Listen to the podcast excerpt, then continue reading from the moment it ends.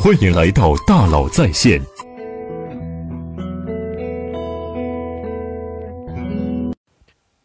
大家好，欢迎大家来到大佬在线，一个只讲核心的课堂。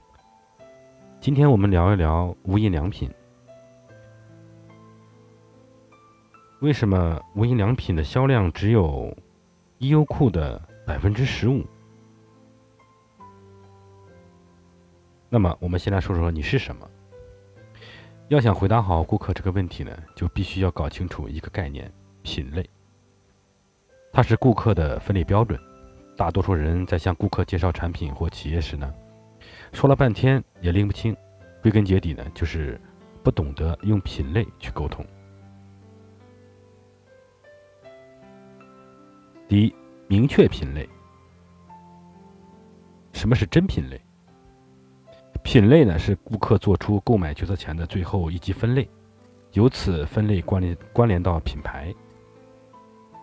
比如，平时说要去买一台厨电，是买不回来的；但是要去说买一台空调就买得回来，橙子、核桃也是可以买回来的，而且还往往都能关联到品牌。比如空调就有格力，橙子就有楚橙。第二个分类呢，叫抽象分类。抽象分类呢，指顾客购买决策时会涉及，但是不能完全决策的分类。还得再往前推进一步，比如电器、水果、坚果都属于抽象品类。购买时继续问买什么电器、买什么水果、买哪种坚果。抽象品类往往可以转化为渠道品类的，加上一个场景，比如说电器店、水果店，或者是坚果店。第三种分类呢，叫伪品类。伪品类是顾客。购买决策中不会涉及的品类，作为研究的术语是没有问题的，但是呢，不能给客户用。有些人会拿出来跟客户交流沟通，就是伪品类了。比如白电、厨电、电动车这样的分类，在研究报告中提及是没有问题的，但顾客脑海中失去了没有这些概念，理解起来很费劲。白电是指所有白色。的家电吗？就算整个行业去教育，也只能往抽象品类去靠近，不不大可能转化成渠道品类。伪品类是常见的销售陷阱。当企业涉足多个品类的时候，很容易发明一个企业内部的分类概念，去概括这些品类。品类是品牌增长的基础。每一个品牌都好像是冰山一角，就算表面看上去风平浪静，但是如果冰山底部在融化，你再怎么发力，最终也难以维续。所以，对一个品牌来讲，选择一个正在增长的品类是非常重要的。常说的风口也有这种意思，即搭上品类增长的力量。真正的风口就是一个高速成长的大品类。比如小米有很多优秀的地方，但真正牛的，它在恰当的时机赶上了智能手机的大爆发。二，品类与需求的关系。品类只有明确品类归属，才能有效的对接客户需求。这是因为品类还有另外一个定义，就是满足需求的具体手段，而且被顾客以自己理解的方式做出分类。顾客有很多种需求，有些需求是潜在的，一旦明确出来，就是归结到一个品类上。品类是满足顾客的一个手段，因此每个具体的品类都对应着顾客的某种具体的需求。明确了品类，也就对接了需求。如果一个品牌不明确它归属的品类，或归属一个伪品类，顾客就很难在产生需求时想到它。顾客需求可以划分为几个层次的，有时候是抽象需求，对应的就是抽象品类，比如冲击，对应的就是食品；解渴，对应的就是饮料；代步，对应的就是车。为什么说这些抽象的需求？是因为具体的需求。都是跟场景相关联的，比如解渴，逛街的时候呢，果汁、可乐、奶茶、咖啡都可以。但是你会看到有人拿着啤酒逛街解渴吗？再进一步思考，一个品类只能满足一种需求吗？显然不是。手机就是一个品类，满足多种需求的，手表、钱包、收音机等功能都可以得到实现。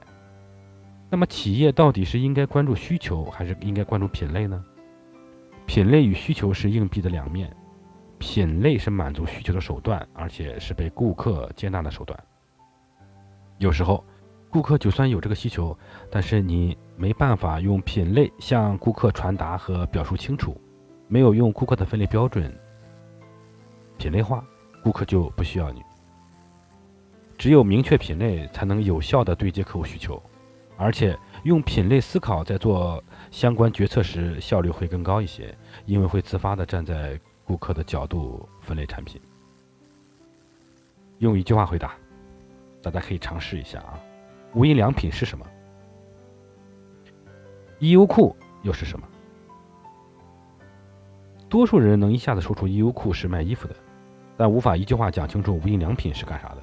没错，无印良品有逼格，但是没办法在消费者心中完成心智预设。明明东西卖的那么多，只卖衣服的 E U 库却比无印良品销售量要大五倍。二零一六财年，无印良品的营收呢为三千三百三十点二八亿日元。优酷呢是一六年九月至一七年五月，财报显示其营收为一点四八万亿日元。即使无印良品的确有一部分顾客是铁粉，但是在他们想转介绍给他人的过程中，就有了很大的障碍，特别累，传播效率非常低下，所以不管是规模还是业绩，都比优酷差远了。必须要明确品类在顾客心智中存放的一个位置，不能总是靠运营取胜。本来东西那么好，可以有更多的品牌溢价的，就是因为无法有效的传递给新客户，丧失了更多的机会。同样的，海尔是什么？冰箱、家电还是洗衣机？说法的混乱让顾客在做购买的时候决策不清晰，跟格力比起来，流量就少了很多。流量其实就是心智份额。第三，品类与特性的关系。品牌进入顾客心中的位置，要么是品类，要么是特性。顾客到底是怎么对商品做出分类的？分类的依据又是什么？得到这些答案的一个有效的方法就是自然对话，观察真实客户之间的真实交流。你打算卖什么手机？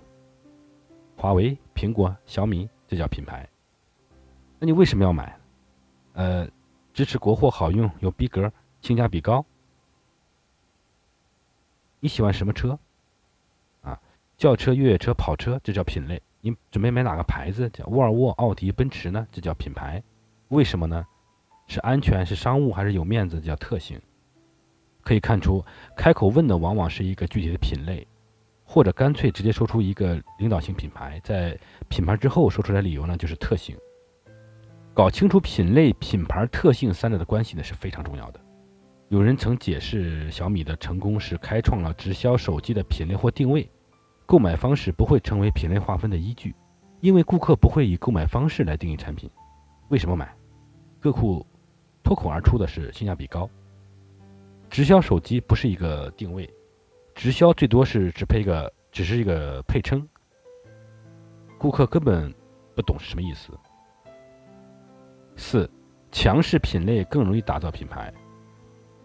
一个强势的品牌往往往往源于强势的品类，品类是天生不公平的，生来就有关关注度高低和品牌价值大小的区别。品牌的强弱跟以下几个因素都有关系。第一个呢是消费单价高，消费单价高，消费者关注度就很高。第二一个购买频率高，客户也会因为降低自己的选择成本而锁定少数品牌。相反。那些购买频率低或者单价低的，有时候干脆选择的渠道品牌了，比如我买个胶水就去沃尔玛吧。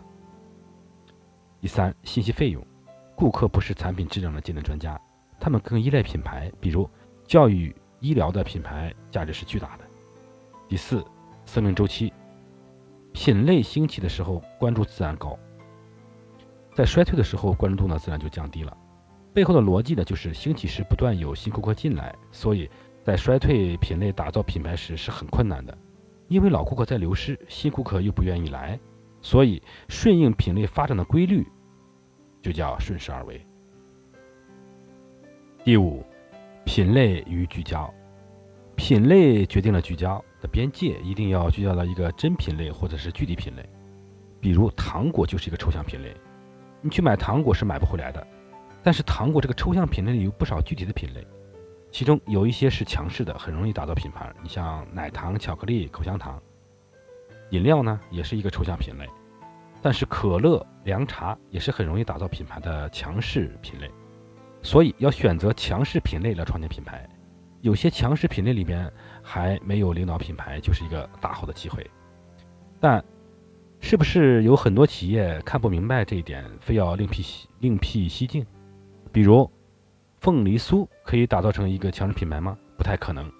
这种食品多呃多数只有旅游的时候才会想买一些，呃，去看去去看上去还不错的店里买几盒就行了。